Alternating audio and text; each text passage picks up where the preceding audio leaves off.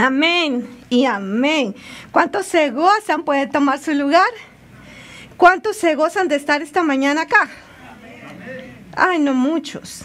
Habemos más de cinco. ¿Cuántos se gozan de estar aquí esta mañana? Amén. No deje que la mascarilla le impida el poder gritar, el poder expresar lo que en su corazón está. Amén. Yo no sé si usted puso atención a las palabras proféticas, pero eh, todas estuvieron poderosas, cada una de ellas llevaba tremendos mensajes, pero la última realmente me impactó porque la última es como que yo hubiera dicho de lo que el Señor quería que yo hablara. Y la última decía que, que meditáramos en nuestros caminos, que examináramos nuestros caminos, que pusiéramos atención en nuestros caminos. Y fíjate que precisamente el tema que hoy el Señor puso en mi corazón, que comparta contigo es evaluando nuestros caminos. Amén. Para poder regresar al plan de Dios. Sabes que en estos días yo meditaba y me di cuenta eh, que ya estamos en junio. Y como si nada, el año va volando. Y aunque lo, a veces quizá lo hemos sentido un poquito pesadito, porque si no es una es otra, ¿verdad? Y hay muchas cosas que están viniendo. Sin embargo, eh, ya vamos a medio año. Yo no sé si usted se ha puesto a pensar que ya vamos a la mitad del año. Y mientras yo meditaba en esto, que ya vamos a la mitad del año, sabes que el Espíritu Santo me comenzó a hablar y me dijo de todas las promesas que te di para este año, ¿cuántas has alcanzado ya? Y de aquí fue que el Espíritu Santo me empezó a inquietar y me dijo, y empezó a, hablar a mi corazón, porque el Señor me decía, hay muchos que esperan hasta diciembre para ver, bueno, qué, qué, se cumplió este año y qué no, qué logré alcanzar este año y qué no. Es verdad, ¿qué, ¿qué me dejó este año viejo? ¿Verdad? Como aquella canción que dice, yo no olvido el año viejo porque me dejó cosas muy buenas. Pero hay muchos que hasta en diciembre se ponen a hacer una evaluación de lo que alcanzaron en el año. Hay muchos que hasta el 31 de diciembre se ponen a evaluar si fue un buen año o si no lo fue. Pero sabes, yo te quiero decir algo. El Espíritu Santo me inquietó para que ahorita a medio año nosotros evaluemos cómo están nuestros caminos. El plan ya no lo dio Dios. ¿Se acuerda usted la proclama profética cuando estuvimos acá? ¿Se acuerda? ¿Ha, ¿Ha, leído usted esa proclama profética? Y el Señor me dijo, allí está el plan. Allí está el plan que yo dejé. Ahí están las metas que yo dejé para mi iglesia. Ahí están las metas que yo dejé para cada uno de mis hijos. Y no debemos esperar hasta que este año se acabe. No debemos esperar hasta el 31 de diciembre a medianoche para decir, bueno, lo que no alcancé en el 2020 lo voy a alcanzar en el 2021. No, hay cosas que el Señor te quiere dar para este tiempo. Di conmigo para este tiempo, para estos días, para este momento. Sabes, a muchos de nosotros nos agarró de sorpresa todo lo del coronavirus, todo lo de la, lo de la economía. Si el año pasado nos hubieran preguntado ahí en octubre, ¿cómo te ves el año entrante en junio? Usted probablemente hubiera dicho, ay, yo me veo victorioso, yo me veo más bendecido que ahora, yo me veo, yo no sé cómo usted se miraba el año pasado para este año. La economía iba súper bien, los ingresos financieros iban súper bien, en la salud estábamos todos muy bien no nos preocupamos. Nunca te imaginaste que para salir ibas a tener que usar una de estas, ¿verdad que no? Nunca te imaginaste que algo tan necesario se iba a volver una mascarilla. Nunca te imaginaste que te ibas a tener que lavar tanto las manos. Nunca te imaginaste que tus zapatos iban a ser como algo de, ay, me lo tengo que quitar al llegar a la casa, ¿verdad? Y que te ibas a estar desinfectando tantas veces. Nunca te imaginaste que te iba a tocar estar encerrado tanto tiempo en tu casa. Y nunca te imaginaste que por mucho tiempo no ibas a poder estar en la iglesia. Yo no, en mis planes no estaba que solo ustedes estuvieran hoy. En mis planes no estaba. En mis planes no estaba tener las sillas como están hoy. Pero ¿sabe qué? Yo no me lo imaginaba. Usted no se lo imaginaba. Pero Dios ya lo sabía. Dios sabía. Dios sabía todo lo que iba a pasar.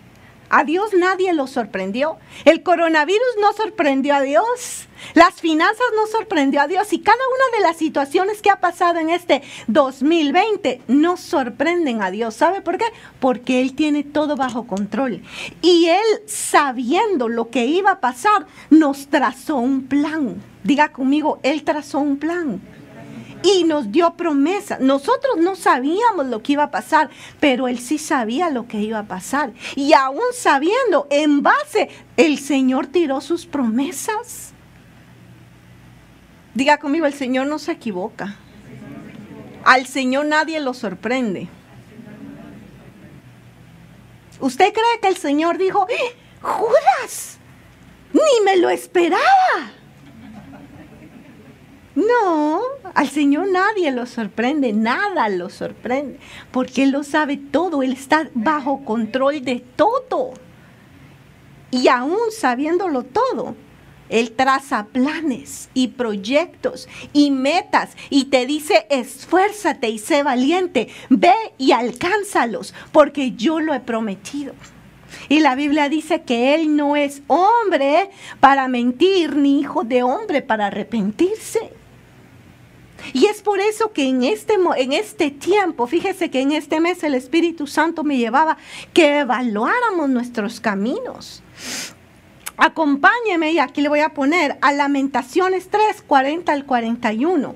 Lamentaciones se cree que fue escrito por Jeremías y fue, es un libro donde Jeremías se lamenta y llora por la situación tan decadente que el pueblo de Israel había caído porque se alejó de Dios, porque le dio la espalda a Dios, porque Dios le había entregado algo tan hermoso, pero el pueblo se rebeló y fueron años y años de rebelión, fueron años y años que el pueblo le dio la espalda al Señor, se fue tras la idolatría y el Señor le llamó la atención muchas veces, pero el pueblo hizo lo que se le dio la regalada gana y no le importó la voz de Dios.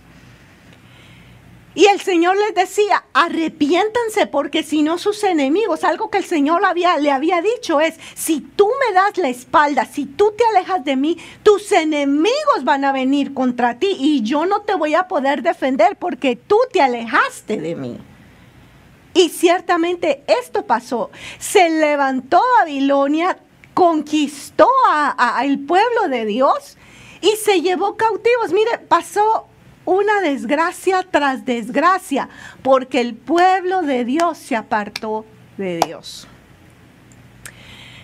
Cuando estaban ya en la esclavitud, cuando estaban tan mal y ellos lloraban, imagínense, todavía tenían el descaro de decir, ¿por qué Dios? ¿Verdad? Yo no sé si usted ha visto a veces a gente que les pasa cosas que uno dice, ¿Cómo tiene el descaro de decir, ¿por qué Dios? ¿Verdad? Si son consecuencias de lo que ellos mismos, de las decisiones que ellos mismos han tomado. Y así mismo eh, eh, esta gente decía, ¿por qué Dios? ¿Por qué? Entonces viene Jeremías y aquí es donde les habla, acompáñenme a la, a la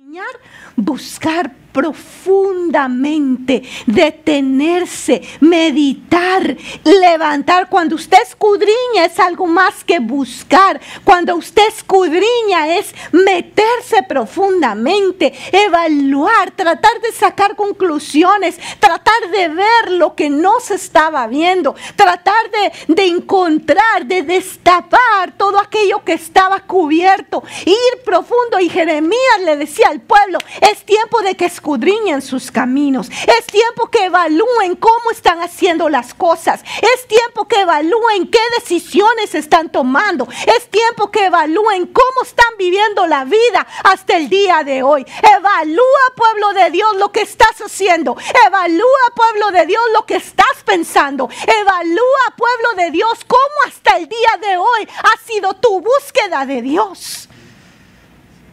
Escudriñemos nuestros caminos. Busquemos. Busquemos. Y volvámonos a Jehová. ¿Sabes qué? Que muchos probablemente por la situación que el 2020 trajo y todo desde que el 2020 empezó fue como una sacudida tras sacudida, que ya nadie pone en su Facebook, yo no sé si usted ha visto, pero ya nadie pone en su Facebook, junio sorpréndeme, ¿verdad? Y lo que menos quiere la gente es sorpresas. Lo que la gente quiere es volver a su vida antigua, tranquila, a su rutina. Y quizás en este año tú venías lleno de energía, venías lleno de fuerza, traías planes. Cuando escuchaste la proclama profética dijiste, sí, amén, todo eso es para mí, todo eso lo voy a alcanzar. Y dijiste, este año yo me propongo a buscar de Dios. Este año yo me propongo a indagar en la presencia de Dios. Este año yo me lanzo con todo el corazón a buscar de Dios. Y quizás te empezaste en enero, te levantabas a orar, te levantabas a leer tu Biblia, empezaste a venir, quizás ya no venías a la iglesia tan seguido y dijiste, no, ahora este año sí me voy a poner las pilas. Pero de ahí pasó todo lo que pasó. Y entre una y otra cosa que fueron pasando, quizás te fuiste enfriando entre shock y conmoción y que cambiaban los planes y que ya la iglesia se cerró y que no pudimos venir a la iglesia. Quizás entre eso te fuiste desconectando de los planes que Dios tenía para tu vida en este año. Te voy a decir algo, los planes de Dios no han cambiado. Los planes de Dios siguen. Por eso Jeremías decía, escudriñemos nuestros caminos. ¿Cómo estamos haciendo las cosas hasta el día de hoy, pueblo de Dios? Le seguimos buscando. Ay, es que viera que como desde que se cerró la iglesia, pues sí, yo me conectaba a YouTube, pero no es lo mismo, pastora. No, no es lo mismo. Pero sabes qué, Dios ya sabía lo que iba a pasar. Y aún sabiendo lo que iba a pasar, Él trazó planes para ti y para mí. Nos tenemos que esforzar para alcanzarlos. Tenemos que esforzarnos para alcanzar esos planes que el Señor trazó. Pero sabes qué? Tenemos que evaluar nuestros caminos porque a veces creemos que estamos haciendo bien las cosas. Y no hay nada peor que quererse engañar a uno mismo. Porque la Biblia dice, a Dios no se le puede engañar. Todo lo que el hombre siembre, eso va a cosechar. Y es por eso tan importante que ahorita que estamos a mitad de año, mira, no es tarde, estamos a buen tiempo. Es por eso que el Espíritu Santo nos está inquietando y te está inquietando a ti, me está inquietando a mí, para que juntos busquemos la presencia de Dios, evaluemos nuestros caminos, veamos cómo estamos viviendo. Quizá la vida nos cambió, sí, la vida nos cambió. Y te voy a decir algo, no esperes que regresemos a como antes porque ese tiempo se acabó. Ahora tienes que vivir este tiempo que Dios está trayendo y tienes que abrazarlo y decir, este es el plan perfecto para Dios. Para este tiempo me llamó Dios. Para este día me escogió el Señor. Y en medio de todas estas circunstancias, Él trazó planes, proyectos, metas para que yo vaya y las alcance en el nombre de Jesús. Amén. No puedes dejar que las circunstancias te detengan, porque a Dios esas circunstancias no lo detuvieron de trazar planes y propósitos para este tiempo, para tu vida. No puedes de permitir que las circunstancias te enfríen. Tú que estás ahí en tu casa, tal vez eh, estás, nos hemos acomodado a tan solo conectar nuestros devices, conectar nuestro teléfono, nuestro iPad, nuestra tableta, nuestro televisor y sentarnos en la cama y a media prédica como estamos en la cama, ¿verdad? ¡Guau! Me quedé dormido y saben ni a qué horas terminó el pastor o la pastora de hablar. No, no, no, no, no. Escudriñemos nuestros caminos. Jeremías le decía al pueblo, pueblo, tienes que escudriñar cómo estás haciendo las cosas, cómo estás reaccionando en medio de todo esto. ¿Sabes que hay gente que hoy en día está reaccionando muy mal a esta circunstancia?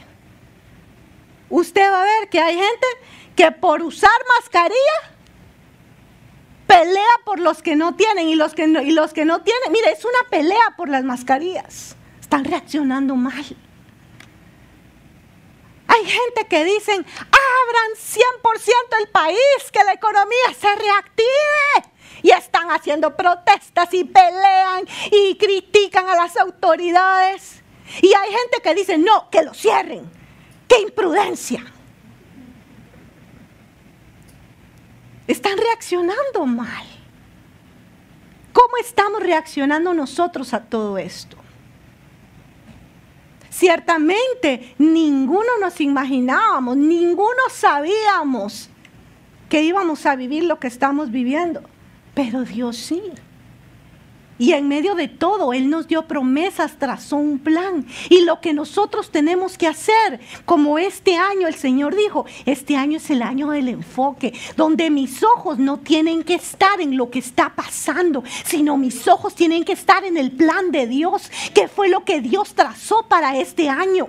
¿Qué fue lo que Dios dijo que iba a pasar este año? ¿Qué fue lo que Dios dijo que yo debía esforzarme para alcanzar en este año? Amén. Levantemos corazón y manos al Dios de los cielos. ¿Cómo así levantar corazón y manos? ¿Sabes qué? Lo que Jeremías les estaba diciendo es, agarren su corazón y preséntenlo delante del Señor. Si tú hoy te pudieras sacar el corazón y enseñarlo aquí enfrente de todos nosotros, y que todo quedara expuesto lo que hay en tu corazón. ¿Te atreverías a hacerlo? O dirías, ay, no, no, no, eh, es que se van a dar cuenta de que ahí tengo eh, un poquito de orgullo. Ay, no, no, es que se van a dar cuenta que ahí tengo un par de resentimientos contra ciertas personas ay, no es que se van a dar cuenta que tengo un poco de ira y enojo de vez en cuando cuando me sacan de mis casillas. Pero ¿sabes qué decía aquí el profeta al pueblo? Expongan su corazón delante de Dios tal y como está. Ustedes tienen que humillarse, ustedes tienen que reconocer lo bueno y lo malo que está en su corazón y rendirlo delante del Señor para que Él traiga nuevos tiempos, para que Él traiga perdón, para que Él traiga restauración, para que tu corazón se alinee al corazón de Dios. Levantemos corazón y manos. ¿Por qué nuestras manos? Bueno, porque nuestras manos representan nuestras acciones. ¿Qué estás haciendo o qué no estás haciendo? Es importante que hoy recapacitemos, escudriñemos nuestros caminos, veamos que hay en nuestro corazón que no se está alineando a lo que Dios quiere y tiene para este año y nuestras acciones. ¿Qué estamos haciendo bien? ¿Qué estamos haciendo mal? ¿Y qué no estamos haciendo? Que Dios espera que hagamos. ¿Va conmigo? Te quiero hablar de mm, Josué, de un gran conquistador. Ah, Dios sacó al pueblo de Egipto por medio de Moisés. El pueblo estaba esclavo años y años y años, cientos de años de esclavitud en Egipto. Dios saca a su pueblo de Egipto y lo saca por medio de Moisés. Escoge a Moisés y le dice, los voy a llevar a una tierra, una tierra que fluye leche y miel. Era la promesa de Dios. Y el Señor les dijo, ustedes son mi pueblo. Yo pacté con Abraham, hice un pacto con Abraham que les iba a dar bendición. Yo juré por mí mismo que los iba a bendecir. Se lo juré a Abraham. Así que yo te voy a bendecir y sacó de esa esclavitud al pueblo por medio de Moisés. Levantó a Moisés y lo sacó. Y ustedes saben que por años ellos anduvieron en el desierto y llegó un momento donde eh, el siervo, el ayudante, la mano derecha de Moisés empezó a levantarse. Al salir de Egipto era un niño, quizás un adolescente, y se llamaba Josué. Y a través del desierto, Josué fue creciendo, fue agarrando fuerza. Y mientras Moisés era un gran pastor, un gran líder, Josué se empezó a formar como un gran estratega y empezó a aprender mucho de Moisés. Miraba cómo Moisés se derramaba la gloria y dice que Josué se acercaba al tabernáculo y miraba cómo esa gloria descendía sobre Moisés. Y yo me imagino que Josué decía, yo quiero eso y lo miraba como anhelando. Y todos los pasos que Moisés daba, Josué estaba atrás. Cuando Moisés subió al, monte a traer esas tablas de la ley, a tener esos 40 días, dice que Josué se quedó, Josué fue, pero hubo un momento en que ya Moisés le dijo, aquí quédate, pero Josué fue el que más cerca llegó. Ahora mira qué tremendo, porque llega el momento en donde ya están en la, en la tierra prometida y Moisés escoge dos espías para que fueran a ver la tierra. Y escoge a doce espías y entre esos doce espías que él mandó, les dijo, vayan a ver porque es la tierra que Dios nos prometió. Y entre esos doce espías escogió a Josué y a Caleb. Y cuando Josué y Caleb y los otros diez espías van, se dan cuenta que la tierra era como Dios había dicho. Era una tierra buena, era una tierra abundante, era una tierra que fluía en leche y miel. Dice que entre dos hombres traían un racimo de uvas. Yo no sé ni de qué tamaños eran esas uvas usted. Que debe ser como pelotas era enorme, todo era enorme, grande, productivo, abundante, porque eso es lo que el Señor quería darle a su pueblo, tierras fértiles, tierras buenas. Y cuando van y ven todo eso, diez no vieron ni la abundancia, no vieron ni lo bueno, no vieron lo fructífero. Diez solo vieron lo malo de esa tierra. ¿Y sabe cuál era lo malo de esa tierra? Que estaba habitado por gigantes. Y eran numerosos. Cuando vinieron a dar su reporte, los diez dijeron, no podremos, porque esos nos ven como cucarachas a nosotros. Eso solo así nos hacen y nos acabaron.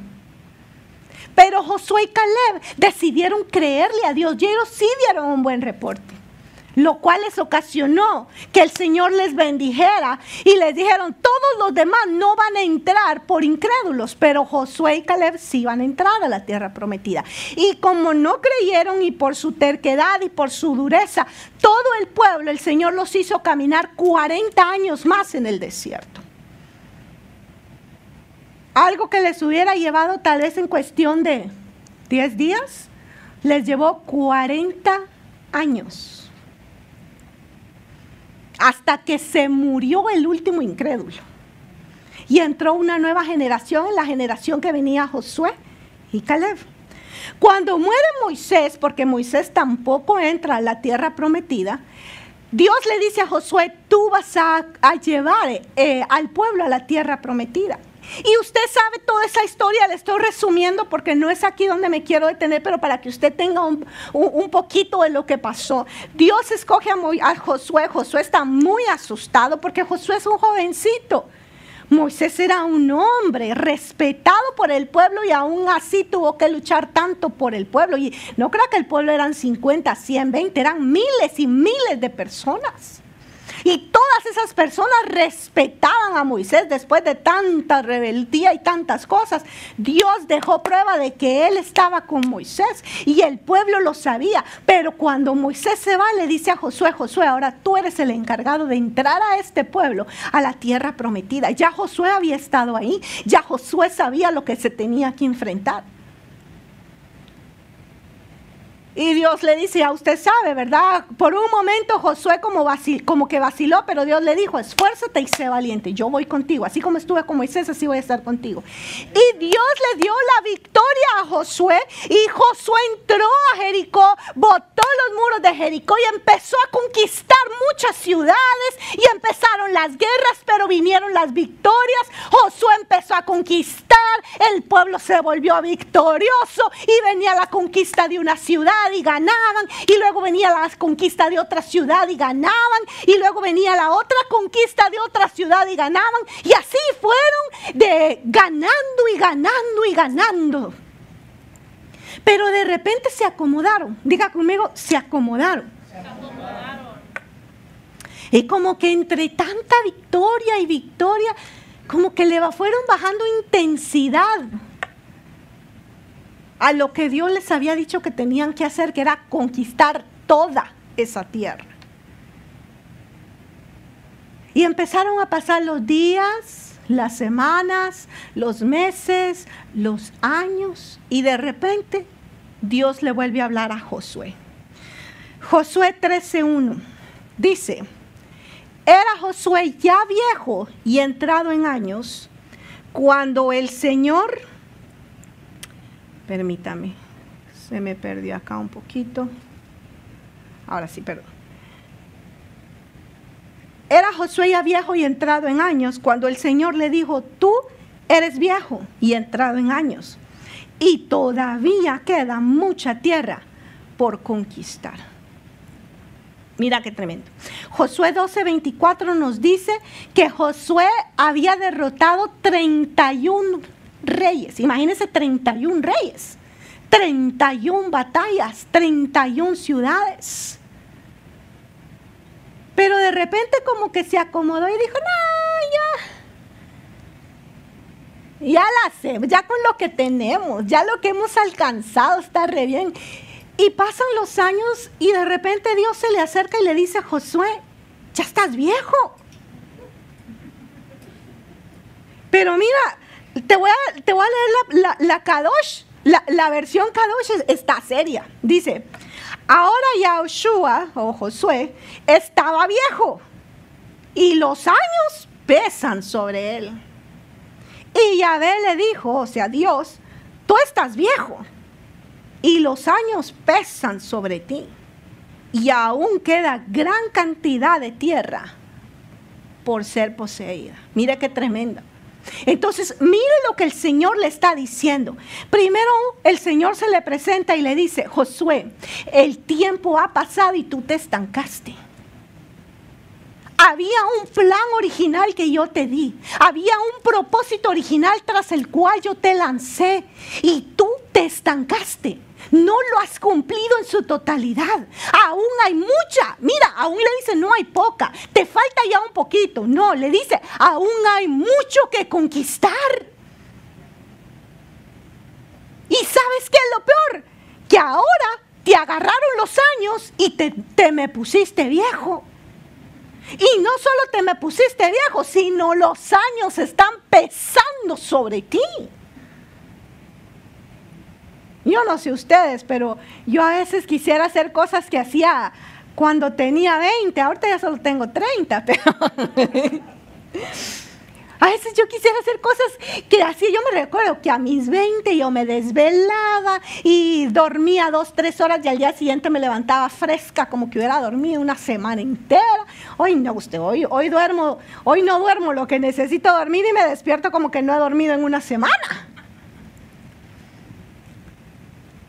A veces mis hijos me dicen, mami, miremos una movie hasta las 2 de la mañana. Y digo, no, yo ya no aguanto.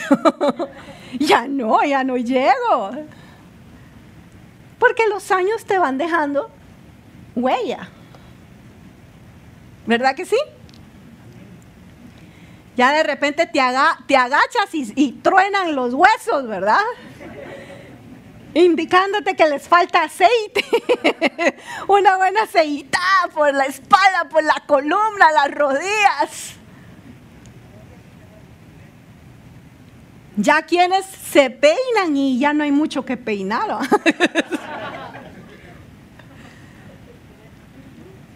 ¿Por qué? Porque los años van dejando una huella sobre ti. Pero fíjate que la palabra de Dios dice que el hombre o la mujer que está sembrado, que ha puesto su vida en el Señor, que está en conexión con el Señor. Dice que, da, que es como ese árbol plantado junto a corrientes de agua, que da su fruto a su tiempo, que su hoja no cae, que todo lo que hace prospera y que aun cuando llegue a viejo seguirá siendo fructífero. Pero a Josué no le pasó eso, ya le pesaban los años al pobre Josué. Yo creo que Josué llegaba, miren, aquí está la espada con la que peleaba, miren, y cuando quería levantar, ay, no, ahí está, miren, ahí está. ya le pesaban los años a Josué. Le dice, ya no tienes las mismas fuerzas, Josué. ¿Qué te pasó? No solo te estancaste, sino te debilitaste.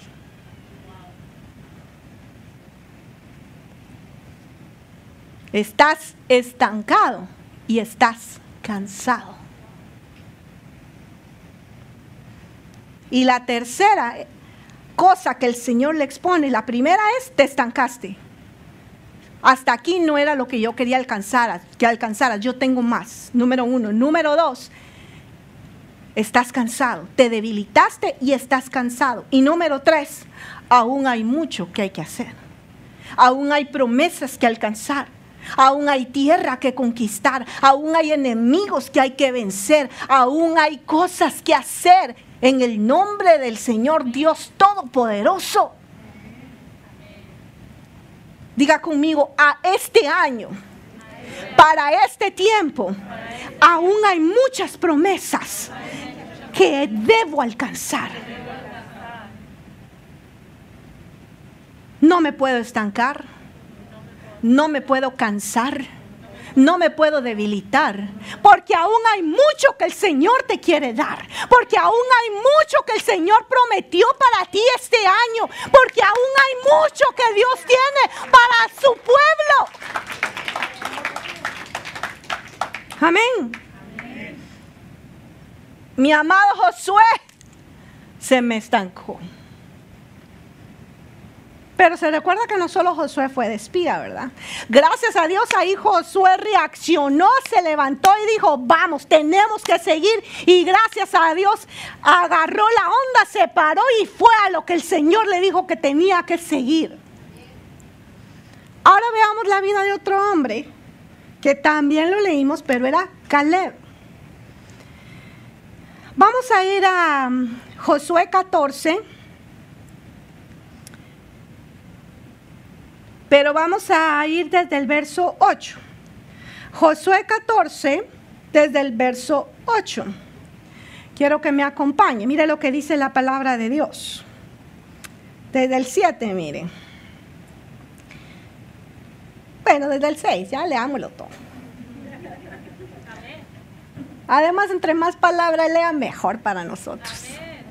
Versículo 6 dice, la tierra para Caleb en Gilgal, una delegación de la tribu de Judá se acercó a Josué de parte de Caleb el Kenicita. Por medio de ellos, Caleb le dijo, tú sabes, mira lo que, lo que Caleb le mandó a decir a Josué. Tú sabes lo que el Señor le dijo a Moisés, hombre de Dios, acerca de ti y de mí en Cades Barnea. Ahí Caleb le está hablando a Moisés y le está diciendo, tú sabes lo que Dios dijo de ti y de mí. Mire que a él no le habló Dios, él ya sabía lo que Dios había dicho antes.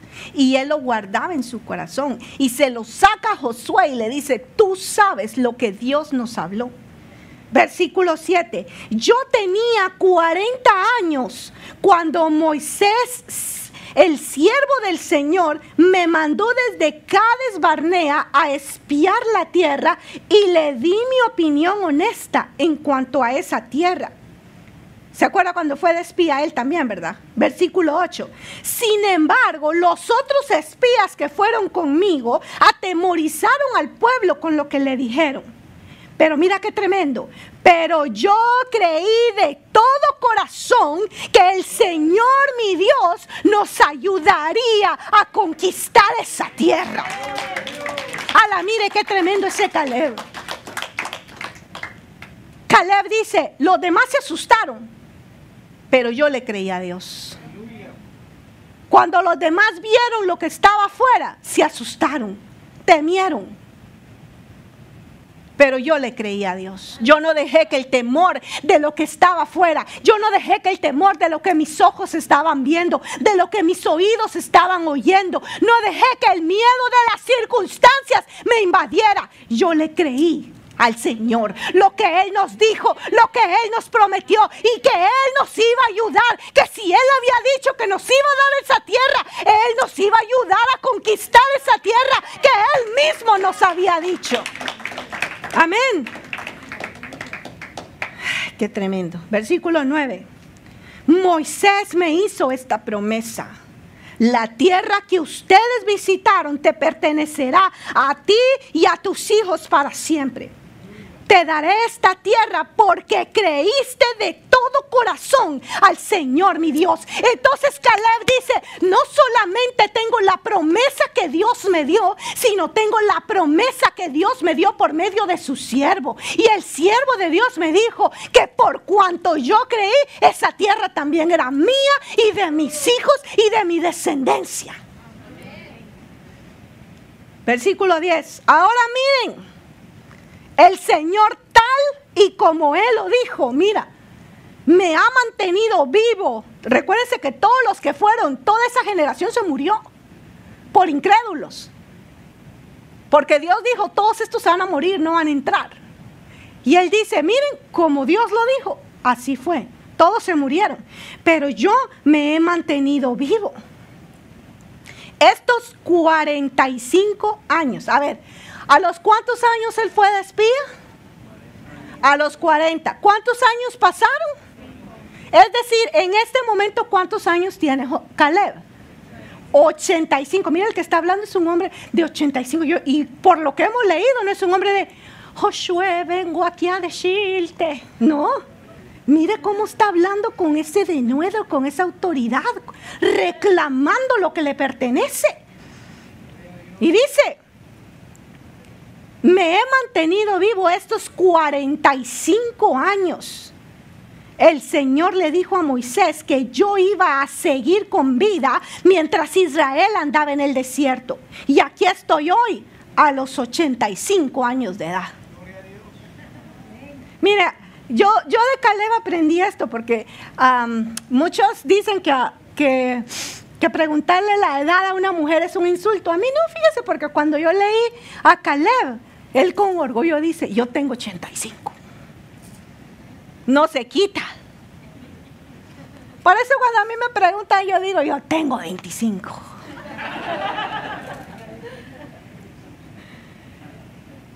Porque se ríen?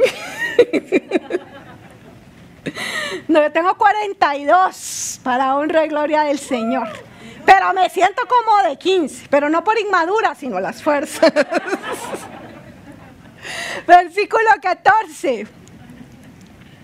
Estoy igual de fuerte como el día que Moisés me mandó a explorar la tierra. ¡Hala! Mire usted este, este hombre.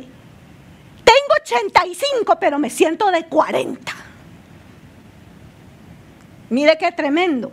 Tengo las mismas fuerzas. ¿Dónde está? Me, me perdí. ¿Dónde iba en el 11, verdad? Estoy igual de fuerte como el día en que Moisés me mandó a explorar la tierra. Tengo la misma fuerza de siempre y estoy listo para salir y luchar. ¡Hala! Mire qué tremendo este hombre. Tengo la misma fuerza y estoy listo para que ahorita me dé luz verde, salir y luchar contra quien tenga que luchar. A Josué ya le pesaban los años ya estaba viejo. Y te voy a decir algo, se cree que Josué era un poco más joven que Caleb.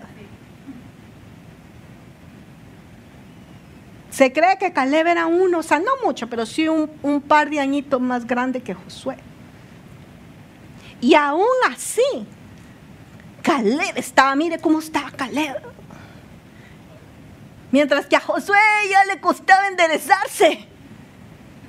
Caleb decía, yo tengo la misma fuerza mandame a mí, mandame a mí. Pero lo que me gusta, versículo 12, mire, todo esto me gusta. Uno, mire, los, los, los personajes favoritos eternos de mi vida, de la Biblia, han sido Josué, Daniel, Caleb, Pablo. Y lógicamente el número uno, Jesús. Pero mire qué tremendos estos dos hombres que aunque eran hermanos, no crean que estoy hablando mal de Josué, porque yo no le llego pero ni a las sandalias a Josué, con todo lo que él hizo. Pero mire, eh, veámoslo, aprendamos de sus debilidades para nosotros no tener las mismas. Y vea a Caleb, versículo 12. Tengo la misma fuerza. Así que ahora dame la región montañosa que el Señor me prometió aquel día.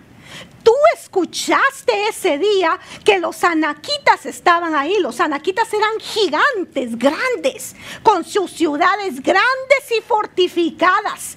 Si el Señor va a estar conmigo, entonces yo los expulsaré como el Señor me lo prometió. la mire qué tremendo este hombre. Este hombre va y le dice, yo sigo con fuerzas. Yo sigo esperando mi promesa. Dios me lo prometió. Él dijo que esa montaña llena de gigantes, con ciudades fortificadas, Dios dijo que era mío. Moisés me lo prometió y dijo que era mío. Así que dame mi montaña dame mi montaña porque yo quiero ir y conquistar esa montaña. Yo sé que hay gigantes. Yo sé que ahí habita un enemigo fuerte. Pero si Dios está conmigo, Él me lo prometió y yo sé que Él me lo va a cumplir. ¿Sabes que No importa los gigantes que se levanten en este 2020. El Señor prometió este 2020 para su pueblo. Prometió bendecirlo. Prometió cuidarlo. Prometió prosperarlo. Prometió lo nuevo de Él para este año. Te prometió vino. Te prometió aceite. Te prometió grano. Dios tiene grandes propósitos para el 2020. Y aunque hayan gigantes y aunque el enemigo sea fuerte, el Señor te lo prometió. Amén. ¿Vas conmigo? Hala, mi hermano, ¿sabe qué? Y el terreno donde él iba a pelear no era un buen terreno, era una montaña. Era para arriba. Él tenía que escalar y las peleas que él iba a librar no iban a ser en tierra plana, iban a ser para arriba. Te voy a decir algo, entre más alto, mayor es la bendición. Una vez más, entre más alto, mayor es la bendición. Otra vez te lo repito, entre más alto, mayor es la bendición. Porque la tierra que estaba hasta allá arriba era la mejor tierra. Y por eso Caleb le había puesto el ojo a esa tierra. Sí, era la mejor tierra. Y te voy a decir algo, entre más alto, mayor es la bendición, pero más grandes son las guerras que hay que batallar. Pero más fuerte es el enemigo que hay que vencer. Pero si Dios es contigo, ¿quién contra ti? ¿O te quieres conformar con lo de abajito? ¿O te quieres conformar con, con las obras? ¿Sabe que Caleb no se quiso conformar? Caleb dijo, no, yo no me conformo con esto. Yo tengo, yo tengo mis ojos puestos en mi montaña. Y Dios me la prometió y Moisés me la prometió. Esa montaña es mía. Los que están ahí se tienen que ir en el nombre del Señor porque esa es mi montaña. Amén. ¡Hala, qué tremendo! Entonces Josué bendijo a Caleb, hijo de Jefoné, y le dio la ciudad de Hebrón como propiedad. ¡Hala, mire, sigamos acá, qué tremendo! Este hombre... Ay. Por eso Hebrón, Josué 14, 14, se volvió posesión de Caleb, hijo de Jefoné, el cuenicita, hasta hoy porque creyó de corazón en el Señor, el Dios de Israel. ¿Sabes que Hebrón significa lugar de pacto, alianza, asociación? Hebrón significa donde Dios y el hombre pactan. ¿Sabes una cosa? Este 2020 es tu Hebrón. Te lo voy a volver a repetir. Este año 2020 es tu Hebrón. Y tú te tienes que levantar y tienes que ir en el nombre de Jesús y decir, yo voy a hacer un pacto contigo, Señor. En este 2020 tiene que quedar marcado como mi Hebrón. El año donde aunque fue una montaña, tú y yo hicimos un pacto y tú me sacaste adelante y me lo entregaste en las manos como tú lo habías prometido. El 2020 debe ser tu Hebrón. En este año no te puedes conformar. En este año no puedes dejar que el cansancio, que la frialdad, que la dureza, que el miedo, que el temor te detengan. Este año te tienes que encender. Este año te tienes que levantar. Este año no se ha acabado. Aún hay seis meses por conquistar, mi amado. Seis meses por conquistar. Amén. Ah, sí. Se lo dio el Señor a Caleb, le dijo, aquí está tu tierra, hijo. Claro, a él le tocó pelear, claro, a él le tocó batallar, claro, él tuvo que ir a enfrentarse con gigantes, vencer muros, tirar ciudades fortificadas, pero todo eso él se esforzó y lo hizo. Y Dios estuvo con él y le dio la victoria. Y al final esa tierra fue de Caleb. El 2020 va a ser tuyo en el nombre de Jesús. Amén. ¿Lo crees? Recordamos pues cuál es tu tierra para el 2020. ¿Quieres recordar tu tierra para el 2020? ¿Quieres saber lo que hay en tu montaña? Ah, no quieren saber. ¿Quieres saber lo que hay en tu montaña? Pues mira, este es el plan que el Señor nos dio al empezar el año. Este es el plan y yo te lo voy a leer resumido, pero yo te invito a que escudriñes, que vayas a la página presenciadedios.net y leas allí la proclama profética para este año, porque ahí está el plan, el diseño de Dios, ahí está la montaña que Dios te quiere entregar a ti para este año. Amén. ¿Qué prometió Dios para este año? Recuerda, a Caleb se lo otorgaron porque él lo creyó con todo el corazón. Número uno, Dios nos prometió para el 2020 que este año iba a ser el año del vigía, en donde nuestros sentidos iban a estar abiertos. Iba a venir una unción de instrucción, de entendimiento. ¿Sabes qué? Para este año el Señor nos prometió que iba a abrir nuestros ojos, que iba a abrir más nuestros oídos. Desde el año de la primavera, el año pasado, ya venía abriendo nuestros sentidos. Pero este año el Señor prometió, este año más que nunca voy a abrir tus sentidos para que me veas, para que me escuches, para que sigas mi instrucción, para que venga entendimiento de lo que está pasando y de lo que va a venir. Amén. Por eso fue que nos prometió un mover profético. Yo no sé si usted se ha dado cuenta, pero este año ese mover profético ha ido creciendo. El Señor está hablando. Si tú no lo has escuchado, quizás es porque ya te están pesando los años. Pero el Señor está hablando. Está trayendo su revelación. Un mover profético está creciendo se está levantando. Y yo no sé si usted se da cuenta, pero cuando pasamos el tiempo de la profecía, es como que predicaran antes lo que se va a predicar. Es el Señor confirmando su palabra. O sea, el Señor está hablando, mis amados. Ah, sí. Viene la revelación de tesoros escondidos. Yo te voy a mostrar cosas que ojo no vio ni oído escuchó. Es una promesa que Dios te trae para este año, traer más revelación. Pero sabes qué? En la casa se tiene que escuchar el clamor de los hijos por revelación. ¿Qué estás haciendo tú para alcanzar esta promesa? Escudriña. Escudriñemos nuestros caminos. ¿Te estás esforzando por escuchar la voz de Dios? Porque no es solo de háblame papá. Muéstrame papá. No.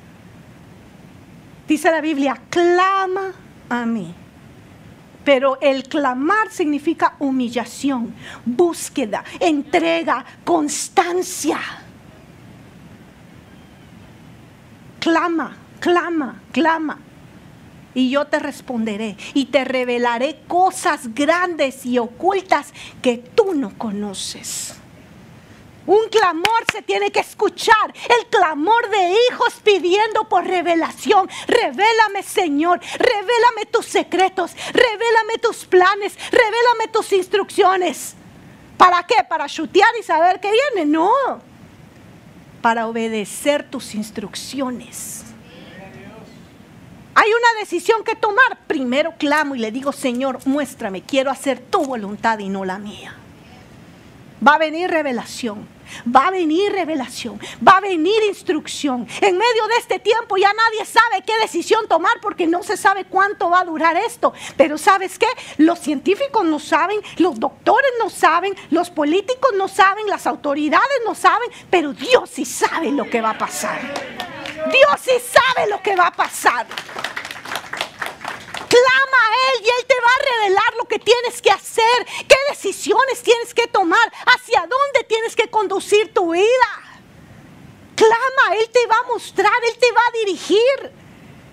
Y si tus pasos se habían empezado a torcer, Él los va a interesar. Pero clama porque Él prometió que va a traer guianza, revelación, instrucciones claras para que tú puedas seguir.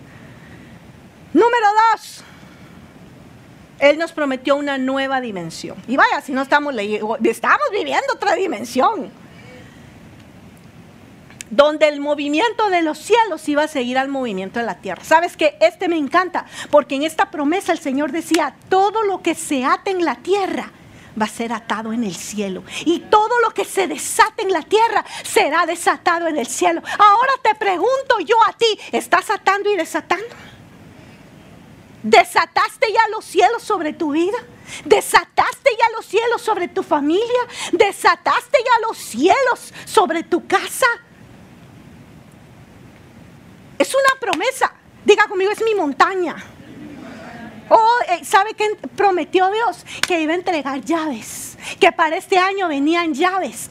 Llaves que abrían puertas él prometió que iba, iba, a entregar llaves a su pueblo para abrir puertas espirituales, puertas de oportunidades.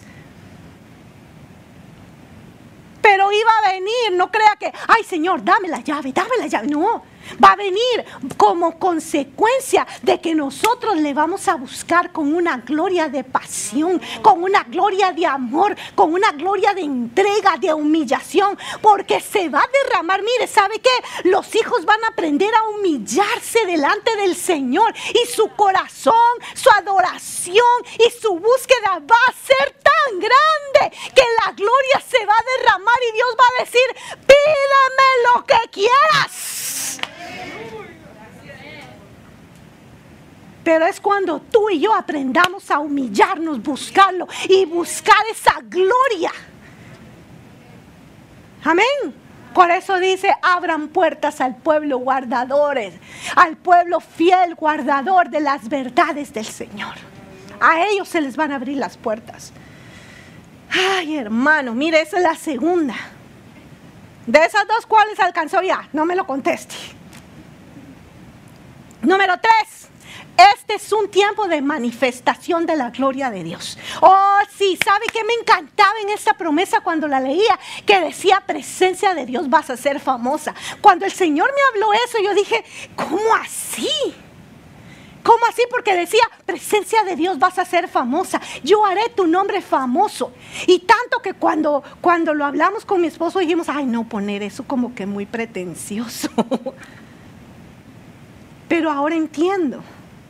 Porque mire, nos conocen desde España, desde Venezuela, de México, de dónde, de dónde más, ayúdenme. De Belice, de Virginia, Ecuador, de las Islas Guadalupe. Mire, yo ni, ni, me acordaba que existían esas islas. De Arizona, de donde está usted conectado, de New Jersey, yo no entendí, cuando el Señor me habló, yo dije, ay, esa palabra como que suena un poco pretenciosa. Pero sabe que el Señor dijo, esa es la montaña que te quiero dar. La iglesia será vista y admirada. Brillará y manifestará la gloria de Dios. Presencia de Dios serás conocida. Y sabe qué me gustaba de esta promesa que decía, y yo voy a hacer un pacto de paz con mi pueblo. Y ese pacto de paz es que te estableceré, te multiplicaré y te santificaré. Ala, mire, no me da el tiempo para, para explicarle cada una de estas tres poderosas llaves. Algún día voy a, voy, a, voy a hacer una prédica acerca del pacto de paz. Te estableceré, es decir, que no vas a ser quitado, sino vas a estar aquí para siempre. Así que si tú tenías miedo por tu estatus, más que todos los, los, que, los dreamers que están que sí, que no, ¿sabes qué te dice el Señor? Te estableceré en esta tierra. Te multiplicaré. Mira qué tremendo. Te multiplicaré y te santificaré. Muchos quieren ser multiplicados, pero no santificados, pero esto no funciona así te santificaré. Este es el pacto de paz. Bueno, ya llevamos tres. ¿Cuántas alcanzó ya? Ya vamos por junio, ya debería llevar la mitad. Cuatro.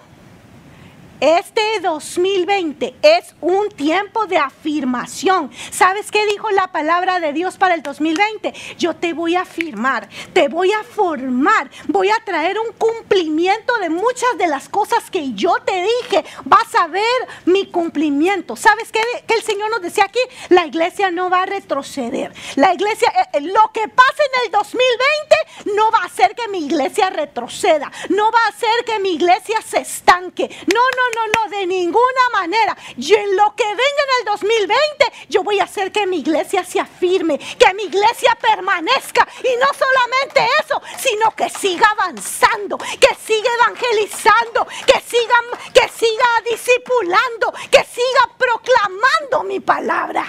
Nada va a detener a mi iglesia. Qué tremendo, ¿verdad? Y sabe que decía, este es un tiempo donde la iglesia se va a estar motivando en el amor y a obras de poder. Un tiempo de unidad, como un tiempo de unidad si ni nos vemos, pastora. El Espíritu Santo tenemos que trabajar, nos llama a que trabajemos para alcanzar esto. Tiempos de poder, obras de poder. Ahora te toca orar por los enfermos, porque sabes que está rodeado de enfermos ahora. Subió la demanda. Sí, ahora ya no hay que, es que como yo no conozco a nadie que esté enfermo. No, ahora usted conoce un montón que están enfermos. Y ahorita es cuando su fe se tiene que activar y tiene que decir, no, tengo que, esas obras de poder se deben mostrar. Porque es un año de afirmación, un año de obras de poder. Amén. Número 5, es un tiempo maravilloso de provisión. Mire lo que el Señor sabía. Nosotros no sabíamos. Por eso le digo yo, al Dios nada lo sorprende y por eso Él estableció el plan. Mira, esto no lo escribí yo ayer. Esto, esto el Señor no lo dijo desde el año pasado para este año. Y dijo, este año 2020 va a ser un año de provisión. Los hijos no van a ser avergonzados en el día malo y de necesidad porque aprendieron a depender de Dios. Una vez más, mire qué precioso. Los hijos no serán avergonzados en el día malo y de necesidad porque aprendieron a depender de Dios. Ah, este va a ser un año de provisión, mi hermano. Yo no sé cuál es tu situación financiera, pero sí te sé decir que allá hay una promesa que te tienes que lanzar a alcanzarla. No sé cuál sea el gigante, no sé cuál es el enemigo, pero sí te sé decir que si Dios lo prometió y tú lo crees en tu corazón, lo vas a alcanzar en el nombre de Jesús. Amén grano, mosto, aceite, tres cosas preciosas. No tengo el tiempo para explicarlo con detalle. Esto es algo bellísimo que también merece otra prédica.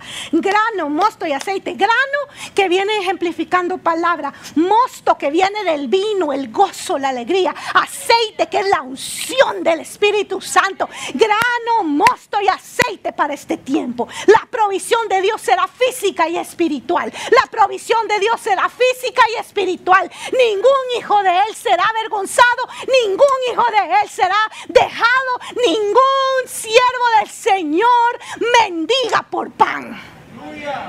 Amén. Oh, sí, dice, y serán llamados hijos de Sión, generación de su presencia.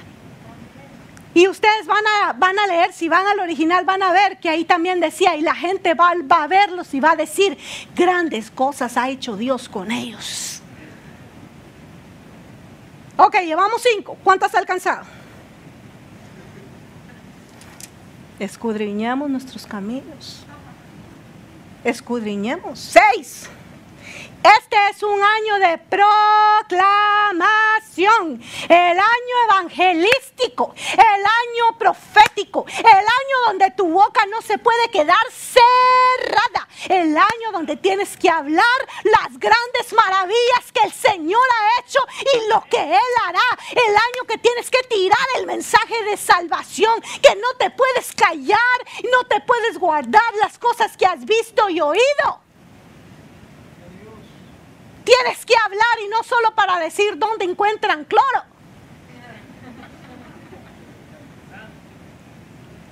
Tienes que dar el buen mensaje. Y el mensaje no es, encontré en Publix de la 41 Lysol. El buen mensaje es, Dios sigue en control. Y Dios tiene planes maravillosos. Entrégale tu vida, ríndele tu corazón, entrégale. Mire, este es el año que el evangelista se tiene que levantar. Este es el año que la voz profética se debe oír. Este es el año de la proclamación del mensaje de salvación. Porque este es el año donde el mundo necesita escuchar de Dios. Todos allá están en pánico, en miedo, en incertidumbre de lo que va a pasar, pero tú y yo no, porque ya tenemos el plan. Y aunque venga el coronavirus, aunque venga el monovirus, aunque venga lo que venga, aunque dicen que ya empezó la segunda ola, aunque venga una tercera, una cuarta, tú y yo debemos saber dónde estamos parados. Tenemos un plan.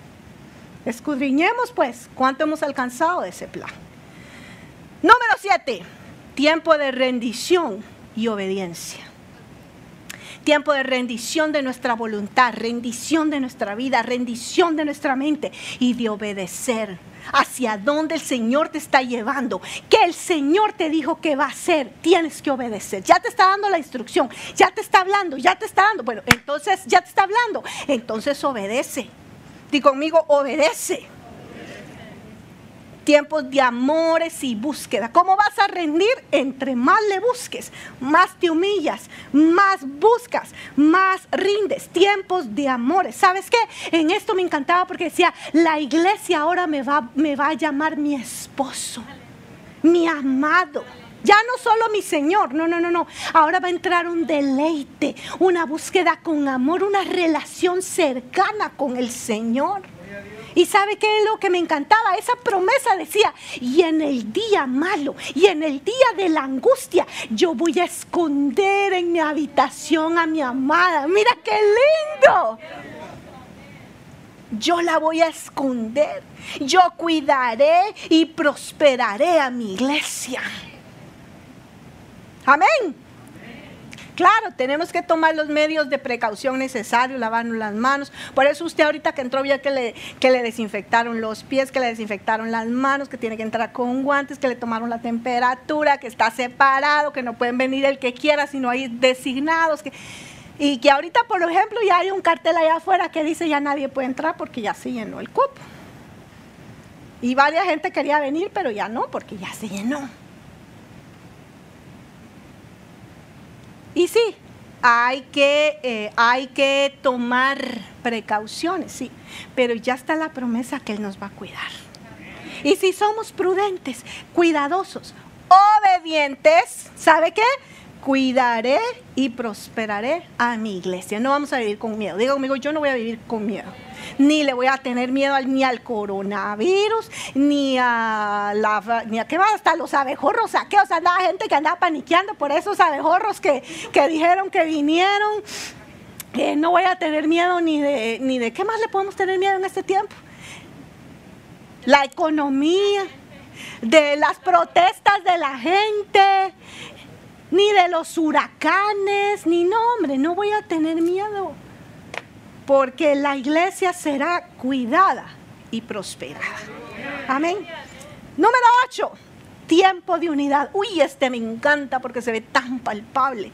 Viene un tiempo, y eso el Señor dijo, este año es un año de unidad familiar, de restauración, sanidad en los matrimonios, en las familias, donde voy a hacer volver el corazón de los padres a los hijos, de los hijos a los padres, voy a hacer volver el corazón del esposo a la esposa y todo aquello que había, que, que, lo que estaba escondido va a salir porque yo voy a traer sanidad santificación, purificación, todo aquello que había dañado a las familias. Yo voy a traer sanidad.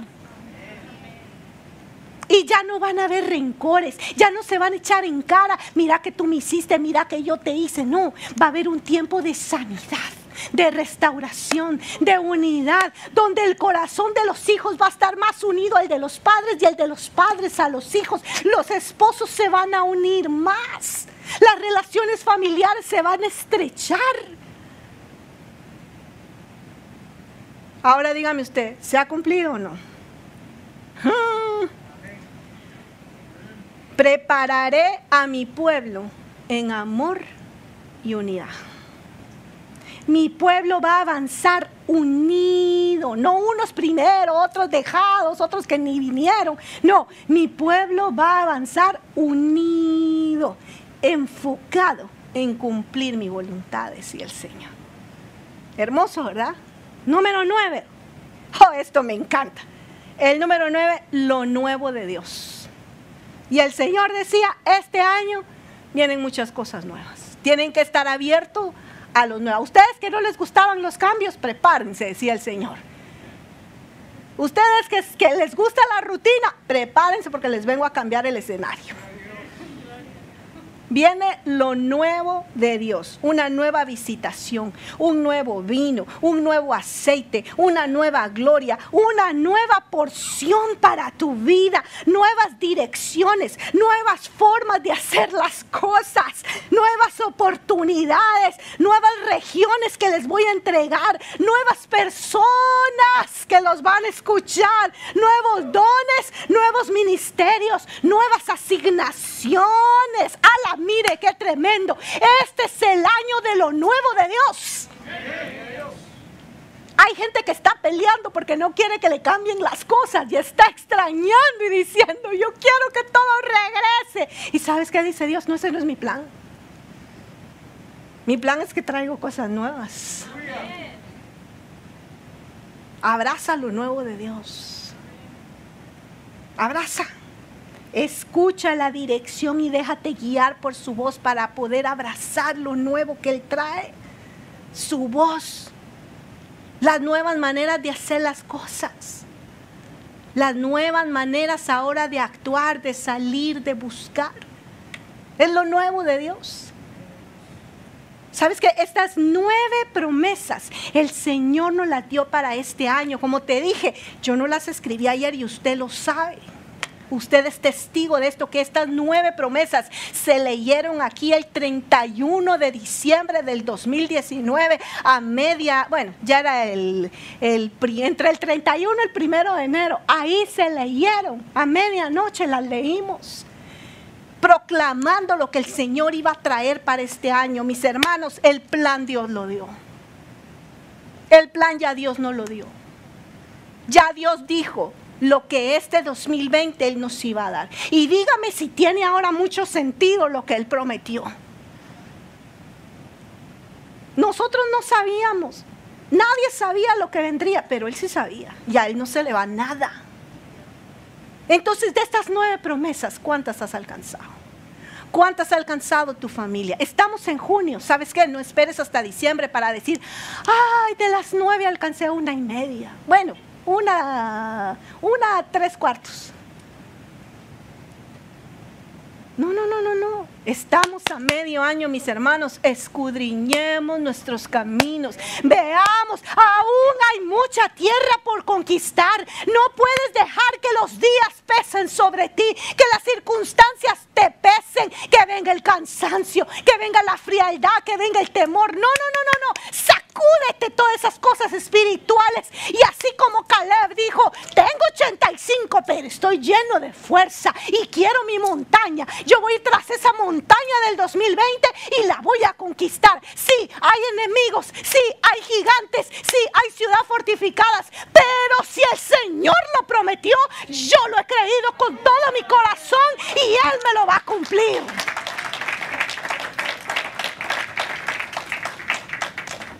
Amén. Póngase de pie ahí donde está, por favor. Ay, mi hermano escudriñemos nuestros caminos, evaluemos nuestros caminos. Sabe que yo quisiera dejarle una tarea hoy, pero eso es opcional. Siéntese, escriba las nueve promesas, escriba las nuevas promesas en papel y vea cuál de esas ya alcanzó y cuáles no ha alcanzado. Y esfuércese para alcanzar lo que falta. Es tiempo de salir y conquistar. Aún hay mucha tierra que conquistar. Aún hay promesas para este año. Aún hay muchas cosas. ¿Sabe qué? Yo sé que si el Señor dijo, lo va a cumplir. Y usted tiene que extenderse en fe y decir, yo lo tomo, yo lo tomo, yo lo tomo. Usted tiene que esforzarse. Usted tiene que pelear la batalla. Sí, va a ser cuesta arriba. De una vez le digo, a Caleb no le tocó pelear en planito. En Caleb le tocó ir para arriba, pero ¿sabes qué? El Señor va a ser tu fuerza. El Señor va a ser tu ayudador. Él te toma de la mano derecha y te dice, vamos, tú puedes, yo voy contigo. Como le dijo Dios a Josué, solamente esfuérzate y sé valiente. Solamente esfuérzate y sé valiente. No temas porque yo estoy contigo. ¿Sabes qué le decía Dios a Josué? Prohibido tener miedo. Prohibido quedarte, prohibido estancarte, prohibido cansarte, prohibido desanimarte, porque yo voy contigo. Amén. Y es lo que hoy Dios te dice para este 2020. Prohibido desanimarte, prohibido cansarte, prohibido tener miedo, sin importar qué enemigo se te ponga enfrente. Ya Dios te dijo, este 2020 es tuyo. Este 2020 tienes nueve promesas que Dios te va a entregar. Y la gente verá y dirá, grandes cosas ha hecho Dios con estos. Cierra tus ojos ahí donde estás, por favor.